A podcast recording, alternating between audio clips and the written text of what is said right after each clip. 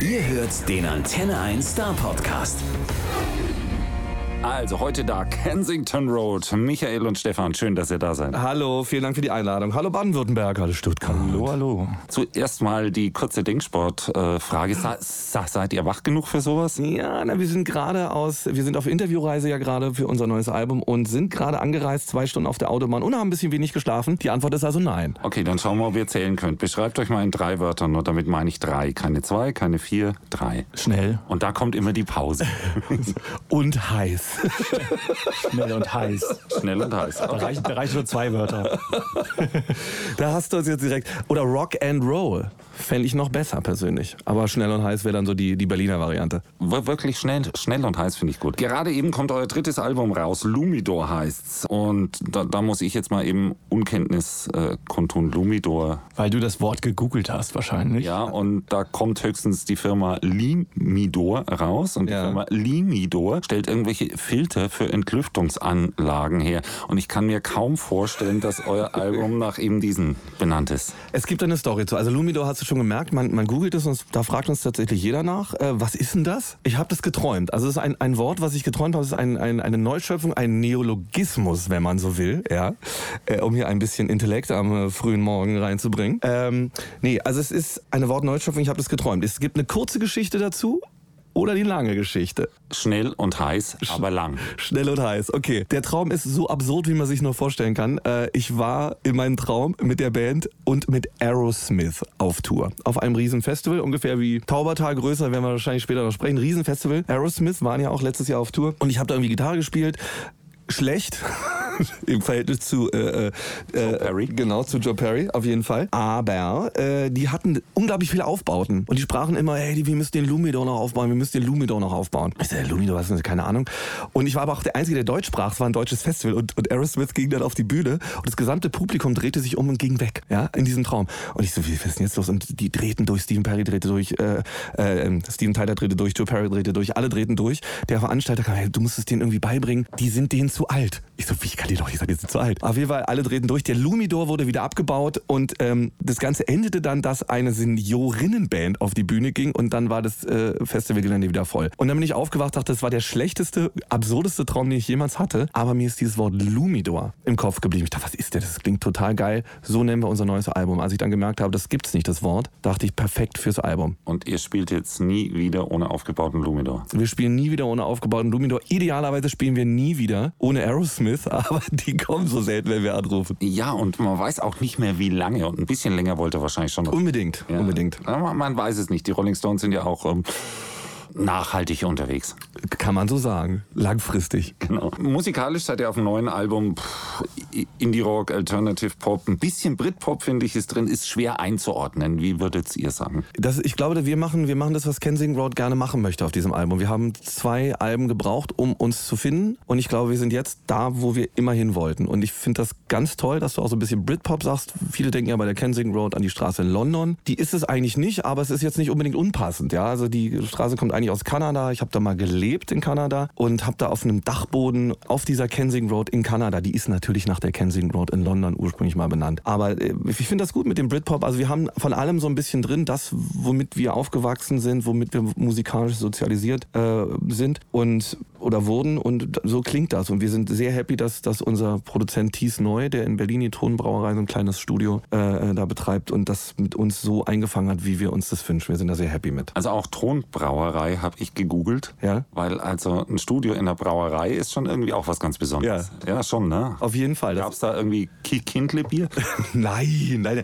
Das ist ja eine Großbrauerei. Also das ist in Berlin gibt es ja wie bei euch auch, wobei eher in Süddeutschland, ihr seid das ja traditionell, gibt es ja überall, jeder hat ja seine kleine Brauerei. In Berlin haben wir ja die große Kindle und wie auch immer, das ist ja eine ziemliche, wie man, wie der Berliner sagt, eine ziemliche Plörre. Ja. Und äh, wir haben halt viele neue Brauereien, die groß, äh, langsam groß werden. Das ist die Rollberg Brauerei. Ich muss jetzt keine Werbung machen. Die machen sehr schönes Bier bien tatsächlich. Und das ist, in die, das ist ein ganz kleiner, so auf Freunde und so. Das ist, und da ist dieses Studio drin gewesen. Und das ist eine ganz kleine Craft Brewery, wenn man so will. Das Fatale ist, der Kessel, dieser Braukessel, ist wahrscheinlich 20 Meter Luftlinie vom Aufnahmeraum entfernt. Genau. Das heißt, du musst nur ums Haus gehen und hast direkt so eine kleine Verkostungsstation. Solange ihr nicht so einen großen Braukessel habt, in dem ihr aufnehmt, ist ja alles gut. Wobei der Hall ist wahrscheinlich geil da drin, grandios. Ich schon, ne? Brauch, Grandios. brauchst du nichts mehr sonst. Äh, Der Vorbote zum äh, Album, der Vorbote war White Noise und vor allem das zugehörige Video. Sehr aufwendig schien mir das Ganze. Wie, wie ist das entstanden? Michael, vielleicht. Me mega spannender Dreh auf jeden Fall. Wir haben in einem Hotel in äh, Berlin gedreht, in der Nähe der Friedrichstraße. Und hatten ganz tolle Schauspieler, äh, haben wir gewinnen können für, für den Dreh.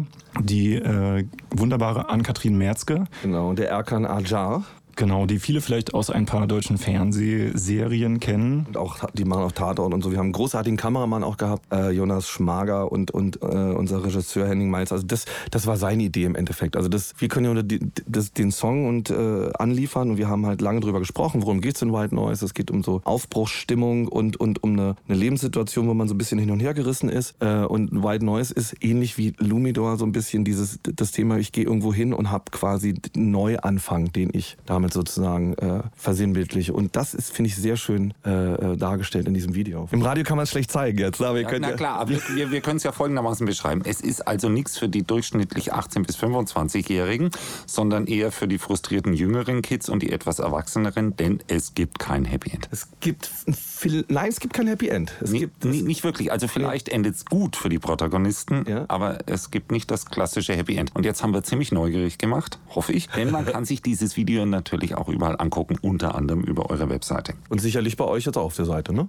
Ja, da kann man dann mal verlinken. Ne? Verlinken. Könnte man machen. Könnte man machen. Ihr habt äh, auf eurer Seite mehr Videos und äh, das Video Taxi, Ja. das hat, was im Übrigen ja listigerweise auch auf dem neuen Album ist. Ne? So kann man Tada. ein, ein Filmchen angucken und hören, wie das Album sich anhört. Äh, das handelt jetzt eher von euch. Äh, und ist das normaler Bandalltag so? Ja. So am Morgen abklatschen und dann. Ja, genau so. Los. Genau, genauso von früh bis spät. Wir haben, das, wir haben das auf Tour gefilmt. Das sind ausschließlich, also wir hatten jetzt keine Kameraleute dabei, im Gegensatz zu dem sehr aufwendigen äh, letzten Video, worüber wir gerade gesprochen haben. Das Taxi ist, ist tatsächlich einfach mit Handys, mit GoPros, live, einfach alles mitgefilmt. Wir haben das dann einem guten Freund von uns, der ganz toller Cutter ist. Also das waren, weiß ich nicht, wie viele Stunden Material haben wir auf unserer Tour gefilmt. Und das haben wir unserem Cutter gegeben und der hat da Gold draus zusammengeschnitten, was lieber gedacht hätte. Also ich fand das ganz, ich find's ganz toll, was er daraus gemacht hat. Ich gucke es mir immer wieder gerne an. Du, sie, du siehst eigentlich alles, ne? Die lustigen, die lustigen Gesichter, aber auch die, die, müden, die müden Augen, wenn wir morgens aus dem, aus dem Tourbus fallen. Ja. Und es passt irgendwie auch wir- wirklich optimal zur Musik. Also man, man, man kann damit was anfangen und sich dann freuen, euch live anzugucken. Dankeschön. Jetzt ist das aber nicht das erste, was ihr gemacht habt. Erstes und zweites Album, da wart ihr sowas wie die DTM. Band. Also, also, Ja. also, also mal ehrlich, wie kommt's zu sowas? Kann man sowas planen? Äh, äh, ist jemand bei euch besonderer Autofan, Rennfahrer unter uns? Michael, Na, ne- Porsche Cup oder so? St- Stell dir, stell dir einfach vor, du wirst bei jedem Konzert, vor jedem Konzert mit so einem 600 PS Sportwagen an die Bühne rangefahren. Ist das nicht? Also das ist doch Anreiz genug eigentlich schon. Wir waren jung und brauchten das Geld, ist die Antwort. Ja, ist die Antwort, wirklich. Wir haben, wir haben viel, ne, ne, wie jede Band, und wir, wir haben da ein paar Kontakte gehabt und wir haben uns sehr gut mit dem damaligen Marketingchef von der DTM verstanden und der hat, hat, wollte uns ein bisschen featuren und das ist einfach eine Riesenchance gewesen und die schlägst du nicht aus. Jetzt darfst du mich nicht fragen, ob ich persönlich Rennsportprofi bin. Äh, Renn, Quatsch. Ja, Rennsportprofi so. Ja, ich bin natürlich Rennsportprofi, natürlich. Das ist jetzt Nebenprojekt. konnte man Hobby. Ja, ja. Nee, ob ich Rennsport-Fan bin, wollte ich natürlich sagen. Nicht so sehr. Ja, eher das Gegenteil davon. Aber ähm, die DTM, das waren, das waren nette Leute, die haben uns, haben es toll unterstützt. Da kann man nur Dankeschön sagen. Ja, und die fahren dann zwei, drei Stunden im Kreis und dann ist ja wieder aus. Hast du mal so ein Rennen gesehen? Hast du mal? Warst du mal da? Nein. Es ist absurd ist laut. Absurd laut, wirklich. Also wir haben, haben, sollten da auch spielen, haben natürlich in der Pause gespielt. Und wenn du dann, die fahren natürlich immer im Sommer. Und wenn es dann jetzt so heiß ist wie, wie jetzt und du stehst dann auf so einem, und es stinkt, es ist wirklich wahnwitzig laut und alle zwei Sekunden kommt mal ein Auto vorbei und denkst, du, wer guckt sich denn sowas freiwillig an? Aber es ist Geschmackssache. Wir, Vi- Viele, viele Menschen. ja, ja, ja, ja. Ich, also Michel ist, Michel ist tatsächlich da sehr affin. Ich, Ja, ja ich, ich stehe total auf Au- schöne amerikanische Autos aus den 60er, 70er Jahren. Nicht unter 600 PS. Und, ja. Also kann mich da schon für begeistern, aber ich saß dann auch einmal äh, auf der Tribüne bei den offiziellen Sitzplätzen, wo die ganzen Fans sitzen und habe gewartet und gewartet und gewartet, bis dann dieses, dieses Feld einmal vorbei zischt und dann wartest du wieder. Dann kannst du lang Kaffee trinken gehen, Ja. Bierchen, Man kann auch spazieren gehen in der Zeit. Schnack machen. Man muss das nur genau timen. Aber es ist halt, die Leute haben halt unterschiedliche Faszinationen und wir können uns den ganzen Tag über musikalisches Equipment unterhalten, wo alle anderen einschlafen. Hätte da auch etappenweise spielen können. Ja, ja, also, also wenn, wenn die so lange brauchen, Genau. um eine Runde zu machen, immer, immer ein Song und dann Pause und dann Eigentlich schon, ja. die Idee fürs nächste Mal. Genau. Die Songs selber auf dem neuen Album kommen richtig straight und, und, und, und, und rau irgendwie auch ein bisschen äh, rüber. Dankeschön, cool. Stefan, du schreibst die. Ja. Wenn du Schriftsteller wärst und nicht Musiker, was hättest du dann für ein Buch geschrieben? Das ist eine gute Frage. Das Buch würde heißen Das Krokodil und handelt davon, wie ein, ähm, ist eine, tatsächlich eine Presse, Pressemeldung, die vor ein paar Jahren durch, durch die Presse ging. Der ist äh, ein Neuseeländer, ist im Westen Australiens auf Kajaktour gegangen. Der ist per Anhalter mit dem Boot, hat sich mitnehmen lassen in Perth und ist dann nach Norden. Und seine Idee war, irgendwo äh, bei den Kimberleys, also jetzt in Nordwestaustralien, äh, sich aussetzen zu lassen, mit dem, alleine mit dem Kajak, war ganze Equipment dabei auf so einer Insel und dann zurück zu paddeln zum Land und da zwei Wochen zu verbringen auf dieser Insel. So. Ein bisschen Robinson-Feeling. So. Gesagt, getan, hat er auch gemacht. Ist mit äh, mit diesem Segler, den er da kennengelernt hat. Und der hat ihn auf dieser Insel rausgelassen. Auf Wiedersehen so. War auf dieser Insel traumhaft schön. Hat dann irgendwann gemerkt, so, naja, ist ja doch 45 Grad im Schatten, wenig Wasser. Ich habe jetzt für 14 Tage Wasser dabei. Das gefällt mir eigentlich nicht. Äh, Das Land ist zwei Kilometer entfernt. Ich will ja von der Insel weg. Ich paddel zurück ans Land. Der Typ, weil er aus Neuseeland war, hat aber nicht drüber nachgedacht, dass es im Nordwesten Australiens diese riesigen Salzwasserkrokodile gibt, die auch natürlich Salzwasser auch im Küstenbereich sich aufhalten. Und ein fünf Meter langes Salzwasserkrokodil hatte genau an dieser Insel sein Revier. Und er kam von dieser Insel nicht mehr runter. Jedes Mal, wenn der, er hat es dann gesehen, jedes Mal, wenn er da losgepaddelt ist, kam dieses Riesenkrokodil. Und darüber wurde mein Buch handeln. Also erst am Ende ist, ist er dann gerettet worden, war kurz vorm Verdursten und es war für ihn der Höllentrip schlechthin und ist irgendwann, irgendwann kamen dann Angler und haben ihn gerettet. Und darüber würde ich ein Buch schreiben. Habe ich vielleicht sogar schon begonnen, man weiß es nicht. Ja, aber irg- irgendwie ist es dann auch ganz gut, dass du singst. Ja.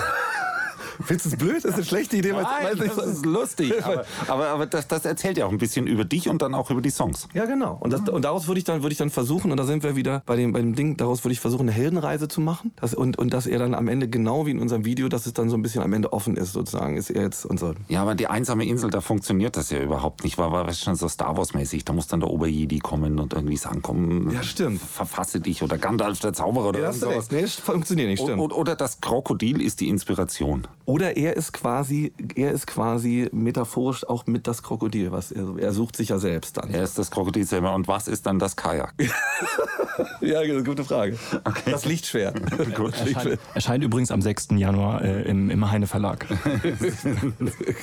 Wenn du die Songs schreibst, wie schreibst du die eigentlich? Fällt dir das dann irgendwann ein, wenn du zum Beispiel irgendwelche Brauereiprodukte aus Berlin testest oder setzt du dich am Schreibtisch und, und arbeitest da von 9 Uhr in der Songwriting-Phase pünktlich bis um 2 oder wie läuft das? Kein Fall. Das ist so wie, wie ähm, ich das beschrieben habe mit dem Album Lumidor. Der Titel, der, ist, der kam mir dann halt irgendwann und ich habe dann halt irgendwie gedacht, so daraus müsste man was machen. Und so ist es auch mit Songs. Also ich habe jetzt, äh, nächste Single ist, ist bei uns sicherlich Blacktop und das ist so eine, so eine straight Rock'n'Roll-Single. Da geht es um die Band, wir sind auf Tour, come on, let's go. Und ich wollte einfach eine, eine Rock-Single schreiben. Und habe dann so ein Wortding, Blacktops finde ich ja super und, und überlege dann, was ich sagen will, habe vielleicht so Fragmente von Songs und gehe dann zu Michel und der Band und, und sage, das ist die Idee, was können wir daraus machen. Und dann sagt Michael, oh nein, mein Freund, Das so nicht. geht nicht.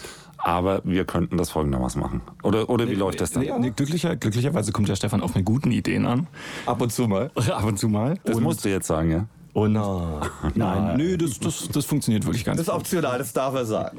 Wir, wir sitzen oft irgendwie bei mir zu Hause, dann irgendwie Klavier, Akustikgitarre, so entstehen Sachen. Wenn uns nichts einfällt, dann trinken wir einfach dann doch wieder ein Bier. Genau. Ähm, wenn wir uns aber komplett mit der ganzen Band, was jetzt auch äh, zu, zur Platte oder zur Entstehung des Albums so beigetragen hat, zusammenfinden, dann ist es wirklich so, dass wir, da schiebt jeder den anderen so ein bisschen an. Du merkst dann so, geiler Drumbeat plötzlich da und dann kriegst du eine Idee zum geilen Gitarrenriff und äh, dann passiert es ganz schnell, dass wir innerhalb von einer Probe irgendwie so eine neue Nummer oder so ein Gerüst stehen haben und, und äh, das geht eigentlich relativ schnell. Also es ist schon, es ist schon ein Bandprozess. Also ich komme nur mit, mit dieser Idee an. Wenn ich jetzt sage, jetzt Lumidor oder wie auch. Es gibt auch einen Song, der Lumidor heißt, der ist allerdings auf dem nächsten Album erst drauf. Das sind wirklich nur Fragmente und dann. Das nach dem Buch kommt. Richtig.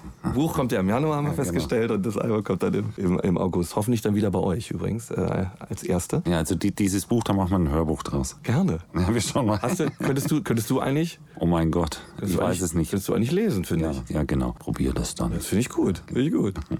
Ihr seid ständig unterwegs, wenn man sich das anguckt und spielt überall, wo es irgendwie geht. Ja. Ist, ist das eigentlich jetzt der Rock'n'Roll-Traum, wegen dem man mal angefangen hat? Oder nervt das hin und wieder auch? Deswegen machen wir das eigentlich. Gute Frage. Eigentlich kann man schon sagen, dass ne, sobald du im Bus sitzt und losfährst, ja, es ist ja fast schon so ein bisschen klassenfahrtmäßig. Und dieser ganze Prozess, also wirklich, du, du hast die Sachen ins Auto geschmissen und bist auf der Bahn und freust dich auf das Konzert, freust dich auf ein schönes Open Air. Und wenn du bist, bis du am Ende nach dem Konzert abends dann so sitzt und, und irgendwie noch vielleicht dir andere Bands noch anschaust oder so. Dieses ganze Ding ist eigentlich das, was, was, was uns den Spaß macht oder was uns die, die Energie gibt, um, um alles drumherum noch zu bewerkstelligen. Ne? Also wir sind natürlich jetzt, wenn du von Antenne 1 eingeladen wirst, wir kommen aus Berlin, du wirst von Antenne 1 in Süddeutschland eingeladen, das ist jetzt kein Geschleim, ich meine das ganz ernst. Das ist natürlich, da bist du schon echt einen Schritt weiter. Und, und da macht es eigentlich nur noch Spaß. Sicherlich muss ich jetzt nicht mehr auf dem Stadtfest Cottbus spielen, was sie jetzt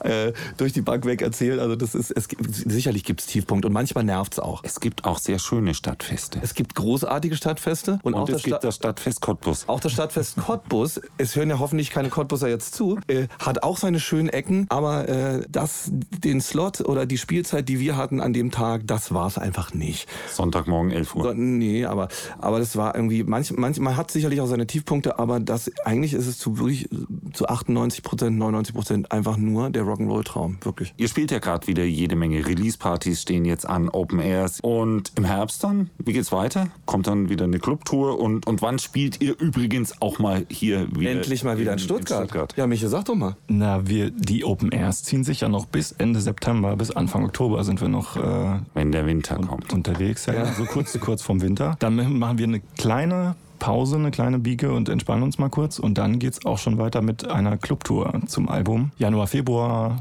sind wir in ganz Deutschland wieder unterwegs. Und wir warten ja immer noch auf eine Möglichkeit, mit euch zusammen vielleicht auch was zu organisieren. Ja, mal sehen. Jetzt nagelt er ihn ob, fest ob, hier. ob, ob wir das Januar, Februar hinkriegen. Keine Ahnung, irgendwann. Viel.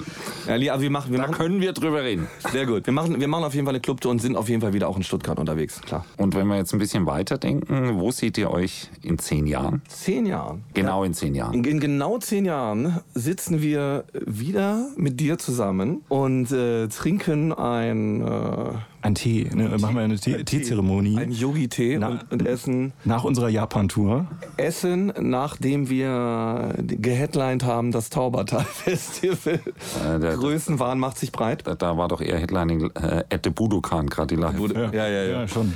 Du, ganz ehrlich, also wenn es jetzt so weiterläuft, wie es, man weiß es nicht. Ich glaube, der Weg ist auch das Ziel. Also weil du auch fragtest, ist das der Rock'n'Roll-Traum? Und ich glaube, Teil des Traums ist auch, dass man nicht weiß, wo es hinläuft. Es wäre schön, wenn es so weitergehen würde, stetig aufwärts. Und dann gucken wir mal, wo wir in zehn Jahren sind. Hoffentlich machen wir das immer noch und haben schöne Alben gemacht. Ich würde mal sagen, kurzfristiges Ziel noch in, in vielen schönen anderen Ländern spielen. Also wir haben jetzt die letzten, letzten Monate und die letzten zwei Jahre in, in Belgien, in Holland, in Österreich, in Tschechien waren wir schon unterwegs. Und wenn da noch ein bisschen was dazu kommt, Italien, Spanien, Frankreich. gerne. Voll Das, das Madison Square Garden. Ja. Ja, ja. auch. Ja, ja. Ja, wir werden sehen. Wir machen es. Du, wenn, wenn die Angebot kommt, machen wir es natürlich. Also, also es gab mal einen Typen, der hat äh, die Power Studios ausgefegt, einen Besen in der Hand. Und der hat fünf Jahre später Madison Square Garden eröffnet. Gut, das war John Bon Jovi, aber egal. Äh, Für die, für die Scorpions wahrscheinlich damals noch, ne? War für Kiss. Für Kiss. Für Kiss. Das war für Kiss. Auch nicht schlecht. Sagen wir, ihr unterstützt seit Jahren ja auch tatsächlich so ein Benefizprojekt, den WWF, steht zumindest bei Wikipedia. Ja, Ja. Wir, wir haben auch bei Wikipedia nachgeguckt. Gut. Warum ausgerechnet bitte den WWF? Weil es bei Wikipedia steht. Nein, ich habe, ich, ich äh, finde, wir haben, haben wir schon festgestellt, als wir über Autorennen gesprochen haben. Ich bin äh, ein sehr persönlich engagierter Tier- und Naturfan und das liegt dann einfach nah. Ja, also ich, ich weiß, der WWF steht durchaus häufig in meiner Kritik, ähm, aber ich finde die Projekte, die sie machen, einfach spannend und das gehört für uns einfach dazu. Das, also mir ist das, mir ist das wichtig. Ich verreise gerne viel, ja, auch mit dem Flugzeug, ja, ich weiß, das nicht gut, aber ich gucke mir halt die Welt immer noch gerne an und möchte einfach, dass es erhalten bleibt. Ich möchte gern irgendwo die Möglichkeit haben, Tiger zu sehen und, und möglichst Nashörner irgendwo zu sehen oder einen Orang-Utan. Und das ist mir persönlich einfach seit meiner Kindheit immer schon wichtig. Und, und nicht im Zoo. Und nicht im Zoo. Obwohl ich da auch gerne hingehe tatsächlich. Wir haben auch eine Jahreskarte für die Berliner Zoo. Und ihr habt ja auch einen sehr schönen Zoo in Stuttgart. Wie ich weiß. Und, äh, ja, aber wir haben keinen Eisbären mehr. Ja, ja, gut. Das, mhm. Aber die, auch die Zoos haben ja inzwischen wirklich sehr viele Tierschutzprojekte und sowas. Aber das WWF hat sich einfach bei uns angeboten. Lass uns mal kurz darüber reden, wie ihr musikalisch sozialisiert wurdet. Was ist passiert? Was ist schiefgegangen? Warum seid ihr Musiker geworden? Ja, das wollen meine Eltern auch jeden Tag. war, so ein, war so ein schleichender Prozess eigentlich so. Meine Eltern sind tatsächlich schuld dran. Ne? Also die kommen immer an, willst du nicht mal was vernünftig? Ich sage, aber das, guck doch mal, ist doch vernünftig. Meine Mutter hat mich zum Blockflötenunterricht. Die meinte, du musst irgendwas, da war ich, aber wie ich wie war ich, alt war ich da? Acht, neun, zehn. Musikalische Früherziehung. Musik, fast, ja. So. Nee, der, der Junge soll irgendwas machen. So. Und dann habe ich relativ zügig gesagt, nach ein, zwei Jahren, glaube ich mit zwölf, ich will unbedingt Gitarre lernen. Wie, wie kann ich die Blockflöte verzerrt spielen? genau, wie kann ich die Blockflöte verzerrt spielen und mit, mit irgendwie mit Seiten. Und dann war, bin ich zu so einem klassischen Gitarrenlehrer gegangen und mit einem Freund damals. Und wir wollten immer nur Rock'n'Roll spielen die ganze Zeit und der ist an uns verzweifelt. Und hat nach sechs Monaten gesagt, Leute, ihr seid nette, nette äh, Jungs, aber das klappt mit uns nicht. Ich habe einen einen guten Bekannten, der ist so richtiger Rocker. Heini, Heinrich Heimpel, Spitzname Heini in Berlin, werde ich nie vergessen, ist bis heute ein Freund von mir. Und äh, der hat uns grünen Jungs mit 14 so richtig Rockgitarre beigebracht. Ja, also wirklich, der hat eine total coole Band im Übrigen, A Pony Named Olga, so eine Indie, Indie Rock'n'Roll Band, kann man, kann man mal googeln, muss man sich anschauen, ist total abgefahren. Und er, er hat auch ein leichtes Rad ab im positiven Sinne. Aber der hat uns einfach irre Gitarre spielen beigebracht. So war das bei mir und bei dir, Michael? Ich fand im Kindergarten schon Rockmusik gut. Ich konnte das noch nicht, konnte das nie so richtig definieren. Und äh, alle Leute in meinem Umfeld haben immer alle merk merkwürdige Schlagermusik gehört. Und damals war es aber so, dass äh, meine Eltern haben mir angeboten, lern doch ein Instrument, Junge. Und mein Bruder hat da, damals auch schon Gitarre gespielt. Ich wäre sonst wahrscheinlich Gitarrist geworden. Aber wir hatten ein riesiges Klavier in meinem Wohnzimmer stehen. Da habe ich gesagt, okay, dann lerne ich Klavier, dann ist das meins. Und ich hatte das Glück, äh, relativ früh in einer Schulband dann spielen zu können. Und der Gitarrist dort war auch gleichzeitig unser Lehrer. Der hat uns dann sozialisiert mit Deep Purple und, und hört mal anständige Musik. Und äh, da habe ich wirklich so auch die, die, diese ganzen Bands, die, die man halt, also diese Legenden kennengelernt und habe dann festgestellt, ach guck mal da, da gibt es ja John Lord an mit Hammond Orgel und so und habe dann äh, gemerkt, so man geil, als Keyboarder in einer Rockband kann man schon auch echt was machen. Und äh, hatte aber nie den direkten Plan, jetzt Berufsmusiker zu werden. Es hat sich so nach und nach kam das und irgendwann habe ich gemerkt, so, ach guck mal, äh, da kann man ja auch von leben. Und dann kam der Anruf nach Berlin. Genau. ja, ja, ja. Wirklich, ja. wirklich. Ihn, das ist eigentlich das ist eine sehr schöne Geschichte eigentlich. Den Michael haben wir dann habe ich kennengelernt auf dem Schlosskramfest in Darmstadt und äh, da haben wir gespielt und nacheinander gespielt. Nacheinander gespielt. Wir haben uns sofort gut verstanden. Mich ist ja My Brother from Another Mother. Ja, Kette. Ja. Äh, für alle, die es gerade nicht äh, sehen konnten, weil wir sind im Radio, wir haben uns gerade abge, abge, abgecheckt. Ja. Und da habe ich irgendwann gesagt, wir brauchen einen Keyboarder. Und dann habe ich gesagt, Michael, willst du nicht nach Berlin ziehen? Und er hat alles stehen liegen lassen, sofort, und ist nach Berlin gekommen. Naja, ich habe erst mal, ich, ich guck mal. Aber ja, nach, ja, nach, nach genau. einer Woche, nach, nach einer Woche, Woche. habe ich dann gesagt, okay, ich bleibe. Also die Wahrheit ist, er hat gesagt, er guckt mal, aber eigentlich war alles klar. Ja. Okay, jetzt die Wahrheit. Ich wüsste gerne, was war der erste Song, für den ihr wirklich eigenes Geld, Taschengeld oder irgendwie äh, investiert habt? Was war der erste Song, der euch so viel wert war, dass ihr ihn gekauft habt? Es war, dem, bei mir war es ein ganzes Live-Album. Ich habe ich hab davor immer nur Kassetten gehabt. Und dann war man, wenn man sich so ganz stolz, weil du, den ersten CD-Player gekauft hat. Und dann dachte ich, jetzt brauche ich auch vielleicht mal CDs. Und ich, ich wollte cool sein und ich habe damals Metal gehört und äh, habe mir dann die Slayer Live-CD gekauft. Decade of Aggression. Ja, okay, macht ja nichts. Da war ich auch schon so ein bisschen so, weißt du, so gegen, gegen die Eltern und, und rebellieren. Und dann dachte ich, es muss möglichst laut, möglichst aggressiv sein. Und das lief dann auch zu Hause und ich habe dazu, war nicht schön für meine Eltern, glaube ich, aber. Mein erster Song und das erste Album, Shot Through the Heart and You're to Blame. You Give Love a Bad Name. Ich habe hier wirklich mein erstes Album, Bon Jovi, oh Slippery When Wet. Es tut mir leid, es tut mir leid. Aber damals war es cool. Ja, und, und deine Eltern fanden es nur halb furchtbar. Das fanden die auf jeden Fall nicht so schlimm, wie sie Slayer gefunden hätten. Das ja. war Teufelsmusik. also Ganz gut. klar. Dann gucken wir uns bei allernächster Gelegenheit euch live an und freuen uns darauf, wenn ihr das nächste Mal kommt. Schön, dass ihr da wart. Dankeschön für die Einladung. Vielen Dank. Der Star Podcast bei Antenne 1.